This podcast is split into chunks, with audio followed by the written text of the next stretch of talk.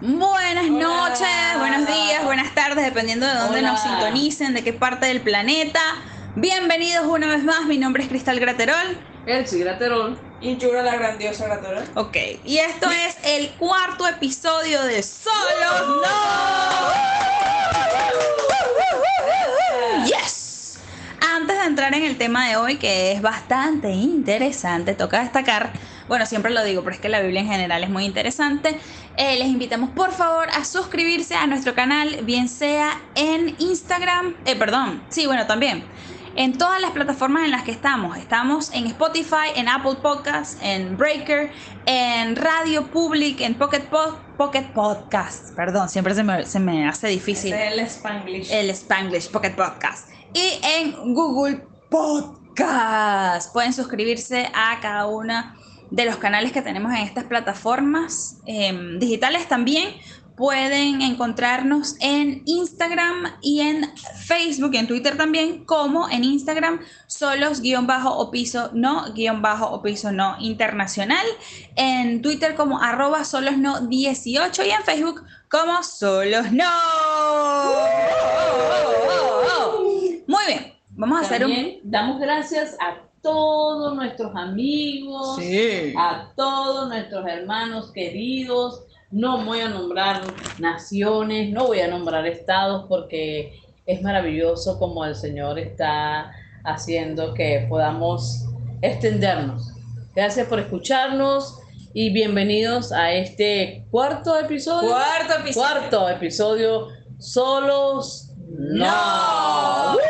Hashtag solos no, pueden utilizar esa etiqueta, bien sea para comentar algo referente a los temas pasados, a este tema que vamos a tratar hoy, o bien sea para pedir oración, para eh, compartir un testimonio de esas situaciones por las que pasamos, que es imprescindible no estar solo, aún sabiendo que el Señor en su palabra, eh, pues, prometió que nunca estaríamos Amén. amén. solos. Así es. Muy bien, entonces, Ok.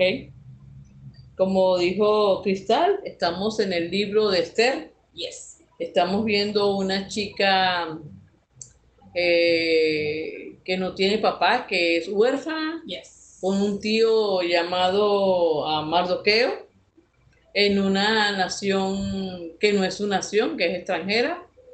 Y bueno, quedamos en un punto muy bueno de Esther, en el libro de Esther, donde ella está guardada, por decirlo así, está, este, ¿cómo se llama? Entre baños de óleo, entre aromas, eh, Baños eh, de baños leche. de leche aromático. Sí. Y vemos cómo Esther tiene que pasar, no solamente Esther, muchas muchachas más, es pasar un año, señores, señoritas y jóvenes, haciendo Esther esta purificación.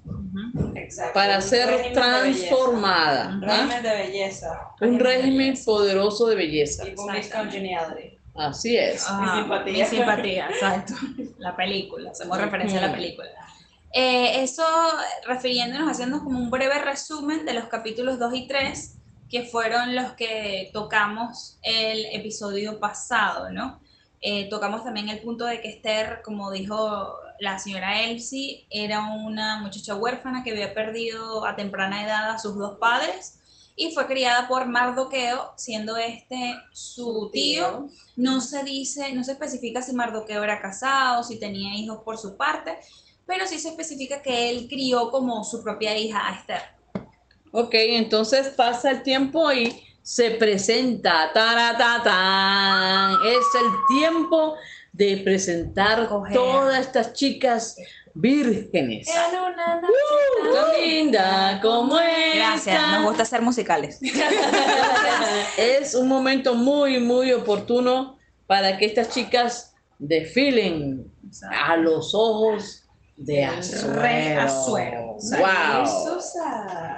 Bienvenido a Susa, Susa. Exactamente. A Susa. Miss, no sé qué sería Miss Susa. Mi Susa.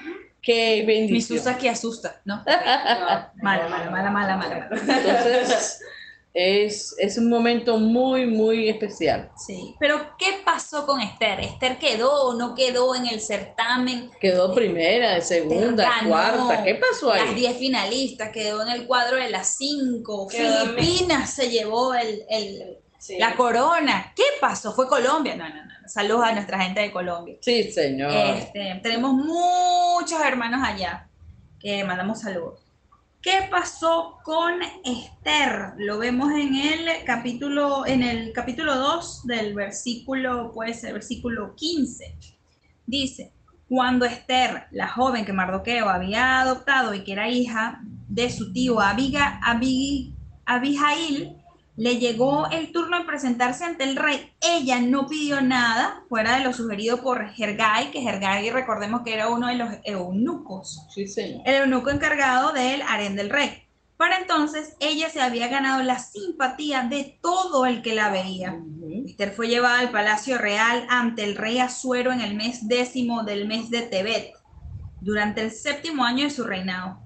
El rey se enamoró de Esther más que de todas las demás mujeres y ella ganó su Uh. aprobación y simpatía más que todas las otras vírgenes. Así que él se ciñó la corona real y la proclamó reina en lugar de Basti. Luego el rey ofreció un gran banquete en honor de Esther para todos sus funcionarios y servidores. Declaró un día de fiesta en todas las provincias y distribuyó regalos con generosidad digna de un rey. O sea, de destacar que en aquel entonces el rey podía tener muchas concubinas, Sí, eso era algo también. pero había solamente una reina. Ahora es nuestra amiga Esther, Esther, Esther la C4. reina, así es. Exactamente. Entonces vemos que en el mismo capítulo 2 hay como un cambio de escena, el cual es titulado La conspiración contra Asuero, ¿no? Entonces, eh, prácticamente trata de que Mardoqueo, el cual se sentaba en la puerta del reino, se percató de una, de una situación un poco... em, Fuera de lugar. Exacto, un poco turbia entre dos eunucos. Los dos eunucos, por alguna razón que no especifica la Biblia, se molestaron contra el rey Asuero y entre ellos estaban planeando asesinarlo. Mardoqueo, al percatarse de esto, le da la noticia a Esther y Esther se la hace saber al rey Asuero. El rey Asuero, pues, establece un periodo, un proceso de investigación. Se da a entender de que realmente la el testimonio de Mardoqueo era fidedigno, es decir, era real. Cierto. Y se dictamina como sentencia para estos dos eunucos el de empalarlos, nada Así más y nada menos. Se cuelgan, dicen que eh, en una en otra versión dice que fueron colgados, ahorcados, pues, Exacto. porque esa era la ley más mm, fuerte, más El dictamen. dictamen, Exacto. más duro. Sentencia. Imagínense, estaban queriendo asesinar al rey. Entonces es, es muy bueno como Dios trabaja, como dijimos, la mano invisible de Dios Me- elige dentro de todas estas mujeres hermosas a la señorita Esther y también eh, Mardoqueo es un hombre fiel. Dice que estaba sentado en la puerta, o sea, era un hombre que era muy leal al rey, ¿verdad? Era un hombre que trabajaba, era un hombre que se esforzaba y sobre todo cuidaba. Eh, yo me imagino que era como una especie de guardaespaldas cuidándole la vida al rey Asuero. Entonces este hombre informa y eh, ahorcan a estos dos, a estas dos personas que querían hacerle daño al rey. Sí, toca destacar que también mencionan de que esa acción realizada por Mardoqueo en pro de la vida del rey Asuero fue registrada en las crónicas de la, del reinado del rey Asuero y esto se va, esta repercusión va a verse en un futuro que vamos a tratar, que vamos a hablar más adelante a medida que se desarrolle el libro de Esther. Pero en este, en este episodio vamos a tratar los capítulos 3 y 4. Así es. Eh, lo prometido es deuda. Y esos son los, los dos capítulos que vamos a tratar. El capítulo 3, hay ciertas versiones que lo titulan, ciertas versiones nos referimos a ciertas traducciones de la Biblia que lo titulan Conspiración de Amán contra los judíos. Entonces, ¿quién es este Amán? Este Amán es un hombre es servi- servi- que sirve al rey, es como, no sé, segundo al mando, algo así, muy, muy este, amado por el rey, con mucha confianza. El rey le, le tiene mucho cariño a Amán y vamos a ver qué pasa. Como dice Cristal, en algunas traducciones, yo en la mía tengo exaltación a Naamán y el odio, y él odia a Mardoqueo, y el odio a Mardoqueo. Vamos a ver qué es lo que pasa en este tiempo, qué es lo que le pasa a Amán. Dice que Amán era malecita, Ok. era un empleado de gobierno y era muy, muy cercano al rey. Ujú. Exactamente. Entonces, bueno, ¿cómo decide el rey Asuero honrar o exaltar a Amán, este amalecita? Dice la palabra que la palabra en el capítulo 3, versículo 2, todos los servidores del palacio asignados a la puerta del rey se arrodillaban ante Amán y le rendían homenaje, porque así lo había ordenado el rey, pero Mardoqueo no se arrodillaba ante él ni rendía homenaje a Amán. Entonces los servidores asignados a la puerta del rey le preguntaban a Mardoqueo, ¿por qué desobedeces la orden del rey? Día tras día se lo reclamaban, pero él no les hacía caso. Por eso lo denunciaron a Amán para ver si seguía tolerándose la conducta de Mardoqueo, ya que éste les había confiado que era judío. ¿Qué problema más delicado tiene Mardoqueo aquí? Mardoqueo eh, trabaja para el rey, pero acuérdense que Mardoqueo es judío, tiene el llamado, que sabe la ley, entiende cuál es el mandato, que no se deben inclinar, que no deben adorar ni a hombres, ni a estatuas, ni, ni nada de eso, porque así lo dicta. ¿En qué libro de la palabra habla eso? Exactamente. Lo dice, lo establece principalmente o específicamente el Señor en Éxodo, Éxodo. capítulo 20, versículo 4, y lo leemos para tener base bíblica. Dice, hablando de los diez mandamientos, no tengas ningún ídolo ni nada que, se, que guarde semejanza con lo que hay arriba en el cielo, ni con lo que hay abajo en la tierra, ni con lo que hay en las aguas debajo de la tierra. No te inclines delante de ellos ni los adores. Yo, el Señor tu Dios, soy un Dios celoso. Cuando los padres son malvados y me odian, yo castigo a sus hijos hasta la tercera y cuarta generación. Ok. ¿Cuántas veces en la, en la vida diaria no... ¿Cuántas veces en la vida diaria no hemos eh, experimentado el que el mundo quizás, entre comillas, rete Mm. nuestra fe en el Señor? El que uno exprese una idea bíblica, algo que el Señor dice, para lo que el mundo eso es incorrecto, es mal visto, eh, no se puede hacer. Eh, son cosas que creo que a todos nos, ha, nos ha pasado, ¿no? Y qué, y qué, qué valentía, qué forma tan, tan férrea de, de declarar, de saber en quién crees, de saber en quién crees, de saber este, en, quién, en quién has creído para su, para su alto poder, para decirle a un rey, mira, no, no me voy a inclinar ante ti me voy a inclinar ante un Dios verdadero que, que me conoce, que me ama, que sabe quién soy. Y yo creo que yo creo que todos los que están escuchando este podcast hemos estado en este en esta parte de, de nuestras vidas, ¿no? El- Sí, es pues fuerte, cuando, fuerte. cuando se nos hay ciertos, hay ciertos puntos o situaciones en la vida en la que se te mm, cuestiona tus, tus creencias, tus principios en general. Y en este caso le tocó a Mardoqueo. Mardoqueo tenía principios arraigados, muy claros, en los que se establecía desde un principio, valga la redundancia, no te arrodilles ante nada lo creado, ni en el cielo, ni en la tierra, ni en el mar, ni debajo de la tierra. O sea, prohibido. ¿Por qué? Porque el Señor nuestro Dios es un Dios celoso. Entonces, teniendo esos principios tan arraigados, que obviamente formaban parte de la crianza de Mardoqueo, viene este edicto, toca destacar que eran foráneos, que eran extranjeros, en el cual se le obliga a arrodillarse, a rendirle pleitesía a este hombre, Amán, él se rehúsa, obviamente, rotundamente se rehúsa a eso. Entonces vemos que, a modo de ejemplo, también pasó con otro destacado personaje en la Biblia, para, para tomarlo como ejemplo, con Daniel. Así.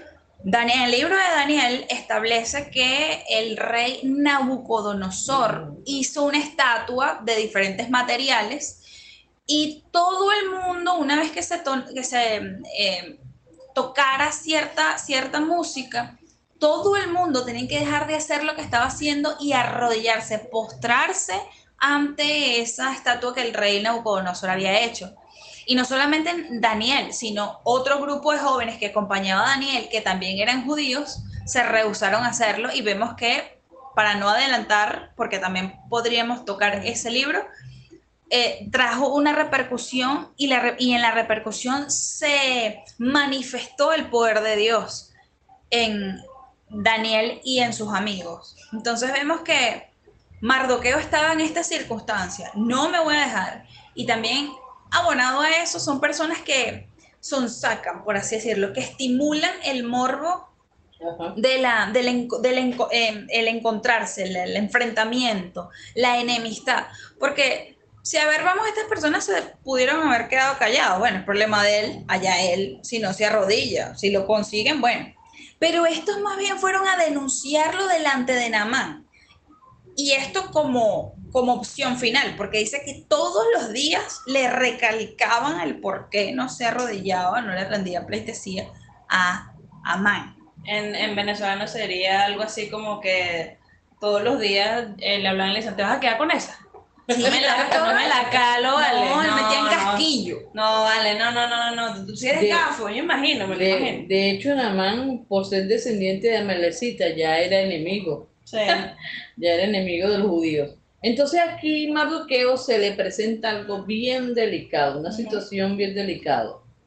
Honra al Señor su Dios con, con, guardar la palabra, con ser fiel, pero, pero se le presenta un enemigo férreo. Namán se va a convertir en enemigo férreo de Mardoqueo, mm, mm. Porque Mardoqueo no se arrodilla ni se le humilla a él ni al rey. Entonces, a Namán se llena de qué? De, ira, de ira. Dice que el, sentirse irrespetado por Mardoqueo mm. eh, hace él una, se pone muy, muy enojado. Mm. Y, empieza un problema muy grave contra Mardoqueo. Y no solamente contra Mardoqueo, sino contra los judíos en general. O sea, este hombre desarrolló una ira genuina, purita, llena de bilis verde, porque, bueno, la bilis obviamente es verde, porque este hombre no le rinde pleitesía y él concluye en que no solamente debe terminar con la vida, sino que también debe terminar con la vida de todos y cada uno de los judíos que existían no solamente en Susa, sino en todos en todas y cada una de las provincias que estaban bajo el dominio del rey Azuero. O sea, y eso lo podemos ver en el capítulo 5, eh, perdón, en el versículo 5 del capítulo 3. Dice, cuando Amán se dio cuenta de que Mardoqueo no se arrodillaba ante él ni le rendía pleitesía, se enfureció. Versículo 6. Y cuando le informaron a qué pueblo pertenecía Mardoqueo, desechó la idea de matarlo solo a él y buscó la manera de terminar a todo el pueblo de Mardoqueo, es decir, a los judíos que vivían en el reino de Azuero. Qué terrible, o sea, que empezó a ponerse bien difícil eh, para nuestro hermano Mardoqueo, para nuestro amigo Mardoqueo. Y acuérdense de dónde viene Esther, acuérdense que también Esther, Esther está inmiscuida en este problema tan grande ahora que se está presentando en Susa, ahorita en este, en este momento que estamos viendo esta situación tan grave. Exactamente, exactamente. una situación bastante agravante. Y eso, eh, mientras comentábamos fuera del aire, ay, como dicen las personas Ay, así, vale. super fancy En la radio cámara. Y de, y de la televisión, cuando estábamos eh, tratando de como que cuadrar el tema para exponérselos a ustedes, a todos los que nos escuchan, estábamos comentando de que, entre comillas, qué curioso, para no decir eh, un poco extraño, que a lo largo de la historia se haya eh, promovido, se haya propiciado el que se extinguiera el pueblo judío, porque en la Segunda Guerra Mundial, con Hitler, Hitler propició, Hitler promovió una man, exactamente, el exterminio de los judíos, que es hoy lo que se conoce como el holocausto, en el cual supuestamente murieron 6 millones de judíos, Así es. niños, hombres, mujeres, lo que sea. Y de ellos O se sea que esto no es nuevo entonces. no es nuevo, No, Hay una persecución, una, Una persecución. persecución. Es un patrón. Exactamente. Entonces yo diría a veces eh, contra los judíos y también a veces es, es yo digo que es mm, ah, férreo cuando, la, cuando alguien quiere hacerte como cambiar tus principios. Sí, Ah, va a haber personas, va a haber hombres, va a haber mujeres que van a querer mm, sonsacarte, van a querer, mm, este, ¿cómo se llama? Confundirte. Y yo este, aplaudo, aplaudo, aunque a veces tenemos que retarnos, tenemos que enfrentarnos a situaciones muy difíciles. Yo creo que Dios premia a la gente Amén, fiel. así es. Yo creo que, la, que Dios que premia Amén. al que cree en Él. A mí me gusta mucho la palabra donde dice que el Señor premia a quien cree, a quien cree que está ahí. Cuando dice en, en Hebreos, habla de la Quien fe. le busca, exactamente. Sí, Dios premia a quien le busca. Cuando uno le invoca, dice que Él le escuchará. Dice, ¿de dónde viene mi socorro? Mi socorro viene de Jehová. Amén, mi socorro viene de Jehová. Entonces aquí vamos a ver cómo como dos poderes se enfrentan, Sí, ¿verdad? sí, sí. Como dos titanes, dos gigantes de la fe. La fe de Mardoqueo y el odio de, de, de, de Amán. Dos, dos corrientes muy difíciles, dos situaciones bien peligrosas. Y entonces esto se está poniendo color de hormiga. Sí, ya. Ah. Perdón. perdón. Em, yo creo que em, yo creo que todos algún día hemos sufrido ese tipo de persecución. Quizás no es no es un rey, quizás es un puesto de trabajo, quizás es un jefe que, que te persigue. Y no te no, no es no eres tú, no te persigue a ti porque es algo personal. Es algo que, o son cosas que suceden muchas veces para uno mismo eh, poder ejercitar la fe, poder ejercitar la, la, el amor que tenemos eh, con nosotros hacia el Señor. Y algo que siempre me, me acuerda es que muchas veces en Venezuela escuché a personas decir que para obtener una, una caja de comida que se llama CLAP, para, que, para los que no, no lo saben, que es una comida que da el gobierno, hay, había veces a las que para que te dieran esta caja tenías que decir una frase y era algo que como que, que tenías que decir y ya, pare, ya parecía algo digno de, lo- de idolatría porque te preguntaban quién vive. Entonces, una forma de, de ir en contra del Señor es una frase que, que se tenía, que era, que era Chávez vive. Chávez Sí, vive. además bastante, bastante falta de, y además bastante falta de respeto en el sentido de que el único que vive y que se ha demostrado Jesucristo, a lo largo del tiempo porque no se encontró su cuerpo y es el único Dios Resucitó, señores. Ujú. que resucitó al tercer día porque Amén. científicamente Ujú. porque históricamente no se consiguió cuerpo alguno es el Señor Dios Todopoderoso Ujú. entonces ese es el único que vive Exacto. Entonces, puede ser, puede ser una caja de comida lo que, te, lo que reta tu fe.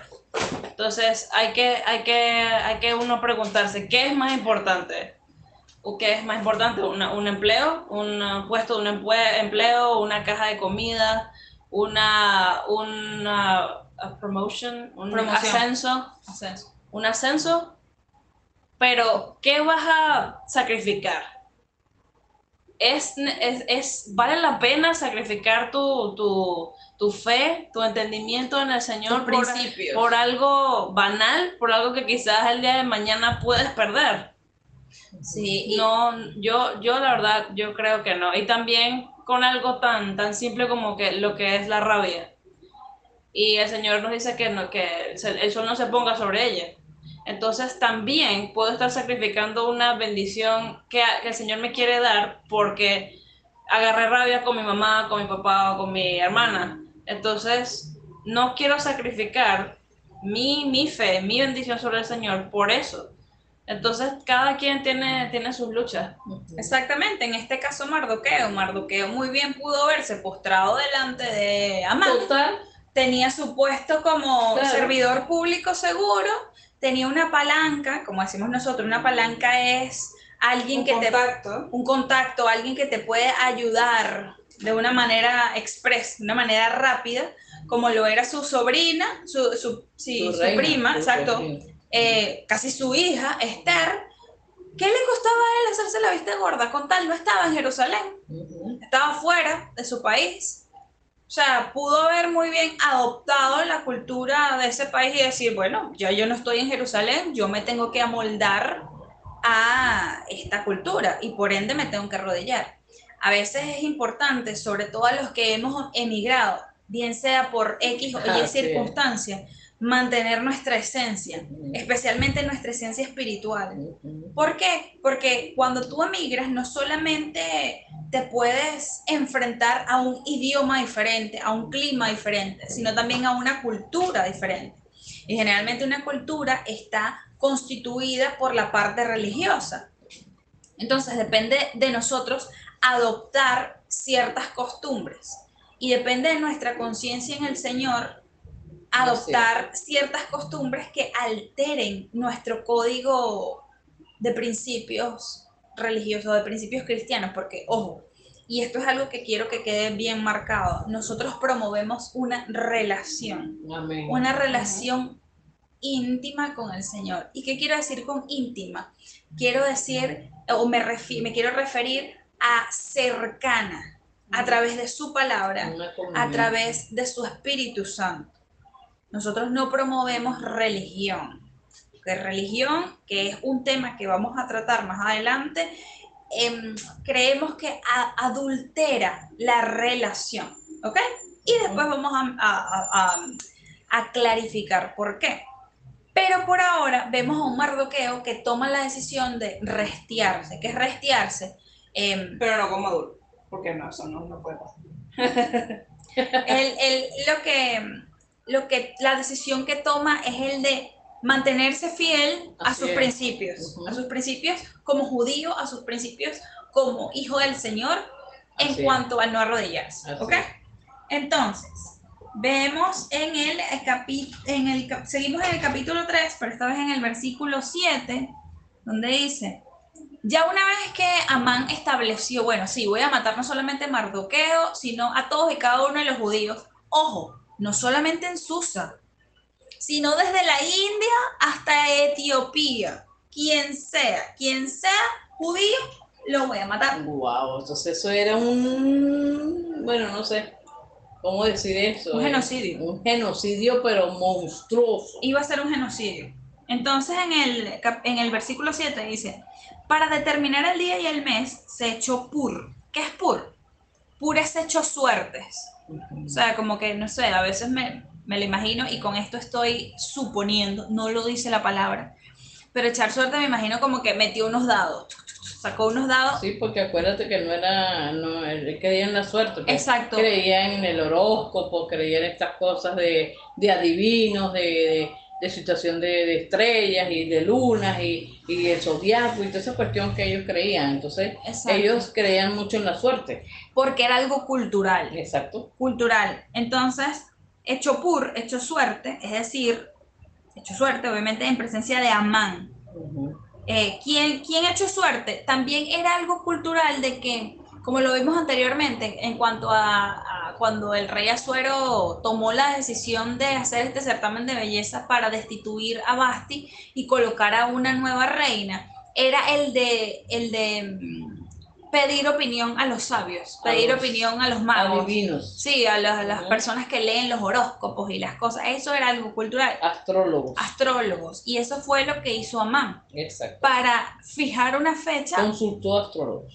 para matar A los judíos. a los judíos. ¿Ok? Eso lo establece en el versículo 7. O sea, el versículo 8 dice, entonces Amán le dijo al rey Asuero, hay cierto pueblo disperso y diseminado entre otros pueblos de otras provincias del reino, cuyas leyes y costumbres son diferentes a las de todos los demás. No obedecen las, las leyes del reino y a su majestad no le conviene tolerarlo.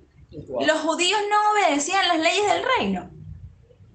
¿O simplemente fue Mardoqueo quien no obedeció la ley de ofrecerle pleitesía a Amán?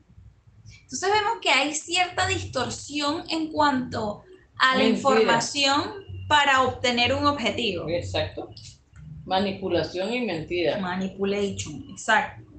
Entonces dice, si le parece bien, emita su majestad un decreto para aniquilarlos y yo depositaré en sus manos, perdón, en manos de los administradores, 330 mil kilos de plata para el tesoro real.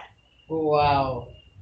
Está comprando vida, señores. Toca destacar que dicen los, los eh, eruditos, eh, que saben obviamente mucho más que nosotros en cuanto a este tipo de, cier- a, a descubrir, o estos eruditos que para, para entender el contexto cultural también de Asuero y de Amán, es decir, en Susa, el rey sabía de que si, si Amán mataba, el rey Asuero sabía que si Amán mataba a estos judíos, se iba a perder una gran cantidad de tributos, es decir, una gran cantidad de impuestos. Entonces Amán, picando adelante, o sea, eh, siendo más astuto, Adelantándose. a las, a las consecuencias, dice, yo voy a pagar por esta pérdida de, de tributos tanto, tantos toneladas de plata, que dicen que son acerca, alrededor de 345 eh, eh, por metro cúbico, towns, por, por metro cúbico. Eh, Toneladas. Toneladas, perdón toneladas cúbicas. Por metro Eh, cuadrado. pe- perdón, metro cuadrado, exacto. ¿Qué quiere decir esto? Que eran 345 por cada metro cuadrado que este hombre iba a dar. O sea, una millonada, una millonada. Bill Gates se Se quedó, quedó tonto. pero para allá, lejos, botado. El- Elon Musk, ¿quién es ese? Eh, en cuanto en cuanto al equivalente de la plata que estas personas que este, que este hombre estaba dispuesto a dar a cambio de O sea, la vida permíteme pagarte por todos los judíos que voy a matar. Permíteme pagarte. Qué cosa tan increíble, ¿no? Que podamos pagar nosotros, que podamos pagar por una vida. Wow, que, que, que, bueno no nosotros Amán. Estoy hablando, sí, que qué monstruoso, ¿no? Qué monstruosidad. Este Amán era un monstruo, era un, Eh. Era un ser des- despiadado, un ser malvado, un ser muy, muy destructivo, de verdad. exactamente entonces Y contamina al rey, pues. Contamina al rey de este odio, de este racismo, de este, de esta, ¿cómo que se llama este odio? Antisemitismo. Ra- Eso, antisemitismo. Wow. Exactamente. Y lo, y lo observamos en el versículo 10. El rey se quitó el anillo que llevaba su sello y se lo dio a Amán, hijo de Ahem, Aje- Hamedat, Ham- Hamedata. Hamedata, perdón, descendiente de Aj y enemigo de los judíos. Versículo 11. Quédate con el dinero, le dijo el rey a Amán, y haz con ese pueblo lo que mejor te parezca. Entonces yo me puse a pensar mientras leía esto, yo, oye, pero ¿cómo, cómo el rey Azuero no se va a sentar y va a decir, ya va, vamos a, vamos a sacar el IVA por cada judío? Porque por lo menos para que, para que mostrase un poquito de interés. Pero después caí en cuenta de que otra vez estaba bajo su dominio desde la India hasta Etiopía. Entonces este hombre diría, bueno, si matas a un pueblo, me quedan 882 mil más, algo así, ¿no? Entonces, pobre no iba a ser. Entonces, de una manera bastante desenfadada, le da el anillo a Amán, que contenía su sello. Toca destacar que a nivel cultural, un dictamen del rey era irrevocable. Estamos viendo aquí cómo ah, eh, Dios está viendo todo esto. Dios mira todo y vamos a ver qué pasa con el, con el proceso del, del, cómo termina todo esto, cómo va el término de esta historia, pero verdad que ahorita se siente mucha sangre, se siente mucho dolor, se siente mucha tristeza por esta decisión de Amán de una manera tan, tan grotesca, tan, tan fuerte, va a exterminar a los judíos, una exterminación, un exterminio. Exactamente. Y cómo alguien puede también eh, jugar con la vida de cientos de personas, al punto de, de cuánto valen sus vidas. Ah, no, no importa, solo te doy, o sea, te doy mi anillo, es decir, te doy mi, o lo que yo considero mi, mi poder, mi, Mi autoridad. mi autoridad para tú literalmente la decisión que tú tomes con este pueblo sea totalmente bajo tu responsabilidad. O sea, casi que sucedió lo mismo que, que el César con Jesús. No, yo no, yo no voy a hacer nada. O sea, yo me lavo las manos de esto y yo no hago Ah, nada. como Pilato, te estás Como- como Pilato, perdón. Gobernador. Entonces, sucede esto otra vez. el, yo no tomo responsabilidad de eso, toma, más bien tómalo tú y haz lo que tú quieras. Pero sin, obviamente sin saber que el, el pueblo judío es muy valioso para ante los ojos de- del Señor y también nosotros como sus hijos. Exacto, perdón. Em, vemos que yo creo que para, para cerrar el tema, el Señor tiene un plan. Amén. El Señor tiene un plan no solamente para Mardoqueo en este episodio y para el pueblo judío, sino para cada uno de los que escucha, cada uno de nosotros. Así estemos pasando por la situación que estemos pasando, estemos fuera de nuestro país, estemos en nuestro país, el Señor tiene un propósito. Amén. Y lo más bonito de este, de este libro, no lo más bonito, lo más curioso, lo más atractivo, una de las características atractivas es que en ningún momento, como decíamos en el primer episodio, se nombra al Señor. Pero vemos que está tácito y lo vamos a ver en el capítulo 4 en adelante. ¿Por qué está tácito? ¿Por qué está allí? ¿Cómo se manifiesta de una forma bastante... em, sí, tácita, podría decirse. Maravillosa. Sí, Ujú. eh, la presencia del Señor en cuanto al dictamen del destino del pueblo, de- del pueblo judío conjuntamente con Mardoqueo y Esther. Y Esther, lo vamos a ver más adelante. Muchas gracias por sintonizarnos nuevamente. Espero que nos sintonicen el martes, donde vamos a compartir con ustedes el quinto episodio de Solos No. Les recordamos, por favor, suscribirse a las diferentes plataformas digitales en las que nos encontramos. Les recuerdo que estamos en Spotify, Apple Podcast, Breaker, Radio Public, Pocket Podcast y Google Podcast. Además, pueden encontrarnos en solos-bajo eh, no guion bajo internacional en Instagram, solos no en Facebook y solos no 18 en Twitter. No solamente pueden comentar de los temas, sino también pueden pedir oración, pueden dar testimonio de hashtag solos no utilizando esa etiqueta. Eh, por favor, queremos estrechar eh, nuestra relación con ustedes para enriquecernos nosotros también. Saluden también y, y díganle también a sus amigos que también se unan Compartan, a, a exactamente. La voz. a, esta, a este estudio que tenemos entre- también con ustedes. También queremos ver qué, qué, qué tienen que decir ustedes, qué, qué piensan. ¿Qué opinión Opiniones. ¿Qué opinan? ¿Qué, qué creen que, que deberíamos de, de mencionar o qué cosas no fueron mencionadas que ustedes pueden también aportar? También, exacto, se aceptan sugerencias de temas una vez que terminemos Esther. ¿Qué libro les gustaría que compartamos con ustedes en las diferentes eh, plataformas digitales? Por favor, compartan. También quiero que agradecer a aquellas personas que se quejaron. Muchas gracias por quejarse. Ay, no han puesto, solo no me gusta eso. ¿Sabes qué? hicimos un a propósito para ver si era verdad que nos estaban oyendo. Gracias, mis amados, amadas. Porque lo bueno se hace esperar. Porque lo bueno exactamente se hace esperar. y aquí estamos muy ameno. Gracias por escucharnos. Les queremos. Y yo voy a, me permiten orar por, por aquellas personas que tal vez eh, están un poco confundidas, están luchando con su fe, tienen que tomar una decisión. A los, Este, a los seguidores de la página. Así es, a los seguidores de la página. Permíteme orar con usted, amigo y amiga. Señor Dios, tú conoces nuestro corazón, tú sabes a veces las decisiones que tenemos que tomar, pero no queremos, Señor, abandonar nuestra fe. No queremos compartir, Señor, este amor que tenemos por Jesús, porque queremos ser, ayúdanos a serte fiel, Señor. Ayúdanos a luchar con cada, con cada ataque que nos venga. Ayúdanos, sosténnos, Señor, de, de tu mano, porque Jesús dijo, sin mí solo no van a poder. Así que, Señor, te pido que extiendas tu mano, Señor.